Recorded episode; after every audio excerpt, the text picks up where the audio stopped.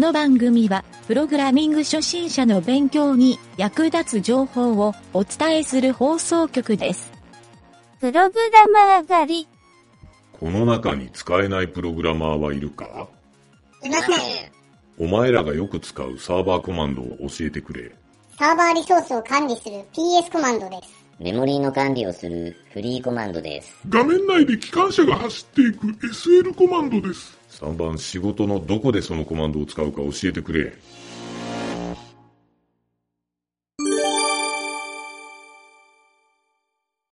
気になるプログラミング用語集のコーナー。はい、どうも、ゆげたです。はい、南條です。合わせんで、え ー今回の用語集は、えーうんレスポンシブ。レスポンシブ？レスポンシブ。うん。まあ、これは、あの、レスポンシブデザインうん。のレスポンシブっていうところを、まあ、レスポンシブデザインのことやけどね。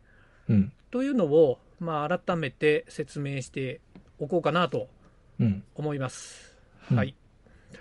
えーまずじゃあ最初に、レスポンシブとはっていう解説を、これどこやろプロフューチャー .co.jp っていうところから、うん。えー読んでみると、これ短いんやけど、うんウェブサイトのレスポンシブとは、うん。ホームページ上に PC やスマホ、タブレットのデバイスに関係なく、うん。同じ URL かつそれぞれのデバイスの幅に合わせてうん。反応よく、うん。かっこレスポンシブに、かっこ閉じ、うん。サイトを表示させるようにすることを意味します。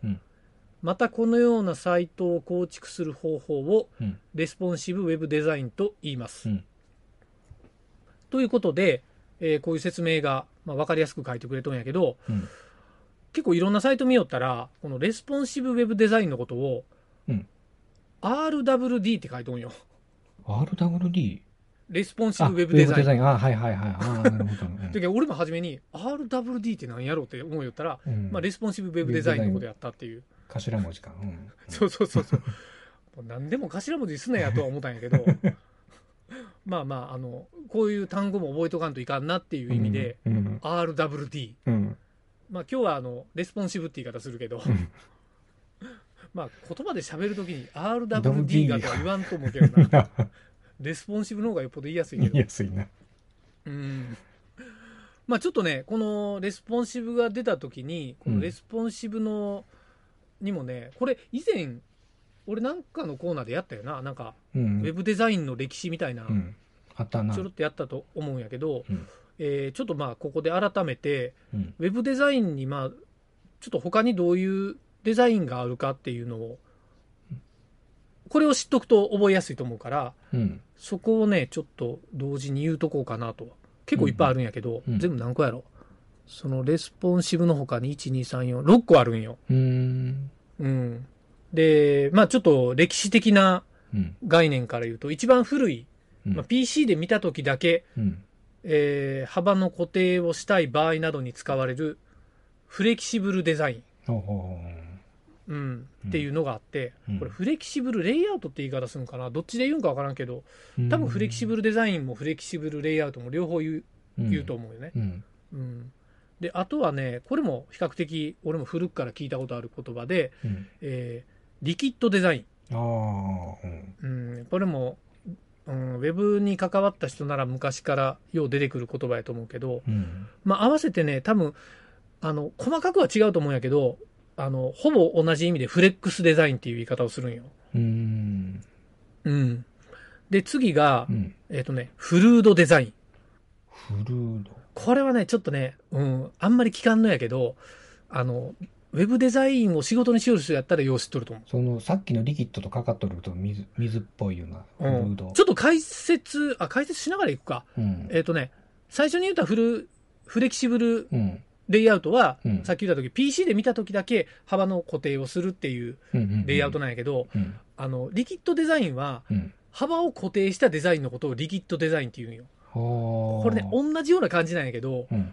微妙に違うから、ウェブデザインってややこいなっていうふうに俺は思ったんやけど、はあ。で、このね、フルードデザインっていうのは、うん。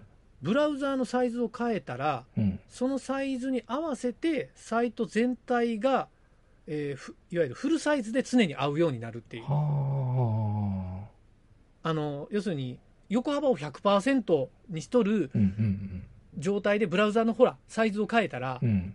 綺麗にこう、そこの幅に合わせてうんうん中の要素が変わってくれたりするやん。変わってくるうん画像が大きくなったり小さくなったり。うん。あれがフルードデザインっていうう。ん。リキッドデザインはもう固定なんよ。あの、幅700ピクセルですってやったら、うん。どんなでっかいブラウン管で見ても、ブラウン管っていうのか、モニターで見ても、うん。700ピクセルのうん。ウェブページが表示されると。うん。で、逆にスマホとかで見たら横スライドするページになると。うん。そう。それがまあリキッドスタイルで、えーちょっとね、次が、次もちょっと難しいんやけど、うんエラスティックデザイン。これはね、えっ、と、ちょっと書いとる通り説明すると、うんウェブページを制作する際に、うん。ページの横幅を決める基準をうん。文字数にする可変レイアウト手法のこと。ちょっと何言うかわからんけど。なるほど。なんかな、なんかでも、い今時な言い方みたいな感じ。ああ、そうなんや。で、文字数で、例えばまあ10文字を横幅いっぱいにするみたいなう、ん。10文字だけ入るっていうレイアウトで、うん文字数で測るレイアウト。レイアウト。うんらしいねなるほどな。で、次が、うん次もね、比較的、えっ、と、古くからあるんやけど、あの、新しい要素のグリッドレイアウト。これね、古いんやけど、あの、グリッドレイアウト使うのは俺結構今時が新しいなとう思うよ。ん。で、ページのサイズをグリッドという単位で分割して、うん。タイリングするみたいな表示をすると。うん。で、これボックスレイアウトっていう言い方もするんやけど、うん。うん。あの、まあそういう画像をこうタイリングしとるような、うん。あの、まさに、なんやろ、インスタグラムみたいな表示みたいなうん。イメージもあるんやけど、うん。実は、これブートストラップは、このグリッドレイアウトデザイン、っていうのが基本になっとるからうん。うん。まあ、その、あれやな、ツイッターやね。うん。うん。あの、CSS はグリッドで、レイアウトっていうのをベースに作っとるから、うん。そう。だから、ちょっとね、レスポンシブに持っていきやすいレイアウト方式。ああ、なるほどな。うそう。で、最後が、これね、俺、ここで調べようと初めて聞いた言葉なんやけど、うん。アダプティブレイアウト。ほうん、これね、ちょっと難しかったんやけど、それぞれのサイズで表示レイアウトを切り替えるレイアウトのことをアダプティブレイアウトっていうらしいんよ。それは、例えば何スマホ用のページで作っとく、そういうデザイン変えてとか、そういうことなのこれはね、あの、実は俺 CSS で俺がよくやりよったんが、うん。あの、サイズが例えば500ピクセルより下になったら、うん。あの、スマートフォン表示にして、うん。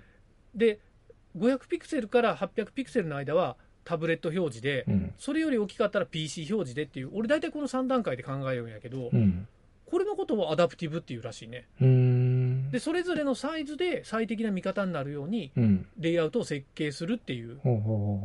ただ、ちょっとね、これは、あの、実は結構古臭い言葉らしくて。あの、実はね、俺がやりよったんは、どっちかというと、レスポンシブでのうん。レイアウト方式なんやけど、うんアダプティブっていうのは、全部のサイズでうん。URL が変わるんよ。なるほど。それだけでページが別でいるっていうことなんやね。うん。うん。そう。だけど昔のあのモバイル表示うん。とか、最初の頃のスマホ表示みたいな、うん。あの企業が分けて HTML も HTML-S とか、うん。-M みたいにやりよった、うんあのやり方をアダプティブっていうらしい。うー。うんんでね、この今回のレスポンシブっていうテーマは、あのうん全部内容見よったら大体レスポンシブなんよ、どれも。うん。やっぱり画面サイズに応じて、えーまあ、最適で表示するっていうのがこのレスポンシブの概念やから、うん。うん。このレスポンシブレイアウトの中に今言うたような、まあ、フレキシブルとかリギットとか、うんフローフルードとかうんエラスティックみたいなのがありますよっていう。ああ、なるほそうそうそ。うんうんというふうに覚えてもらったらええんやないかなと。うんうんうん。ただなんか今のと並べてレスポンシブデザインみたいなうん、言い方をする場合もあるから、うん。人によってねちょっと概念が、まあ、勘違いしてる人もおるかもしれんけどうん。そう、まあ、とにかくレスポンシブはデバイスに最適化した表示ができるデザインですとうん。いうふうに覚えてもらったらええんじゃないかなと。いう感じでうん。次にねちょっとこのレスポンシブデザインが、うん。えっとちょっと今回特筆したもう一個要点があって、うん。えっとね、レスポンシブデザインは SEO に非常に優位ではないかとうん。いう意見がそのウェブマーケティング業界で、えー都市伝説みたいにさ囁かれとる っていうのは聞いたことないなんじゃ。ある。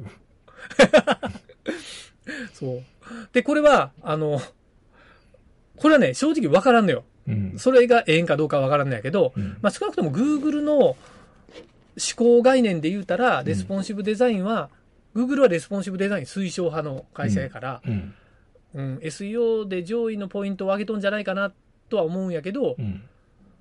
あの、いろいろ調べたら、調べた人がおるんよ、こういうの。自分のサイトとか使ったり、うんお客さんのサイト使って。うん。したら、正直変わりませんっていうのが答えらしいよ。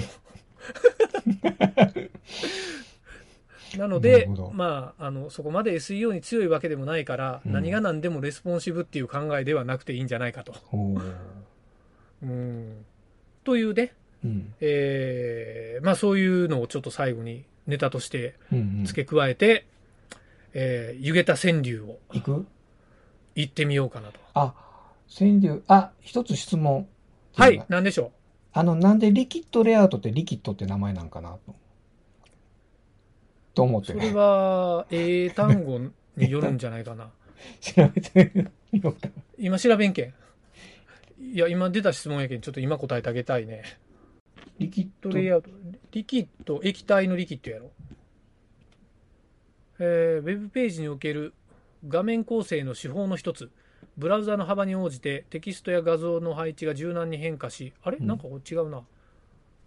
こう、水はその形に応じてか変わるけんかなっていうのに謎なんかそんなじ。感じに見えるね。うん。そんな風に見えるな。でもまあな、今言うた説明がほとんどいろんなサイトで書かれとるね。うん。えー画面サイズに単一のファイルで対応すること、えー種類の機器や画面サイん？画面サイズで内容が同じでデザインの動作をそれぞれ最適化したうん。リキッドデザイン、リキッドレイアウト、グリッドレイアウト。うん。ちょっと見とったサイトが偏ったのかもしれんな。コンテンツの大きさや配置の指定にピクセル数などのと絶対値を使わずにうん。ああ、そうなんや。あれ？なんか俺が知っとるリキッドデザインの説明と違うな。液体が容器を満たすように入れ物の大きさに応じてうん密着して形状が変化するという意味でこのように呼ばれるって書いてある。おーやっぱそうなんじゃ、じゃあ、やっぱりそのフルードっていう方なんやね。同じような感じやよね、やっフルードも似とるな。ぱ。あの、英英単語の意味で結構似とることない？液体みたいな。ああ、そういうことか。うん。でもなんかね、別物の書き方をしとったんよね、そこのサイトでは。うん。うん。まあまあ、ええわ。あの、俺が知っとるね、リキッドレイアウトは、えっ、とね、固定幅でうん画面の中央に表示するみたいなうん。意味でよう使いよったから、うん。これ書いとる説明とちょっと違うな。レスポンシブ、あ、俺が見よるレスポンシブウェブデザインや。リキッドは、あ、そうか。あ、でも違うな。横スクロールすることなくページが表示されるみたいに書いてるな。コンテンツを下に潜り込ませ、回り込ませるなどして、うん。リキッドレイアウト。あ、これちょっと違うな。うーん。グリッドレイアウト。まあ、ええわ。そういうことか。うん。うん。納得できた？液体ですと。液体です。リキッドは液体です。うん。はい。じゃあ最後に。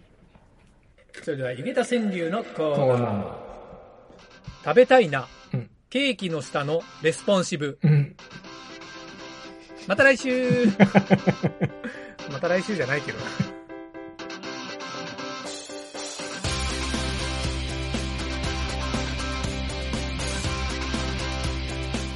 番組ホームページは http:// mynt.work スラッシュラジオスラッシュ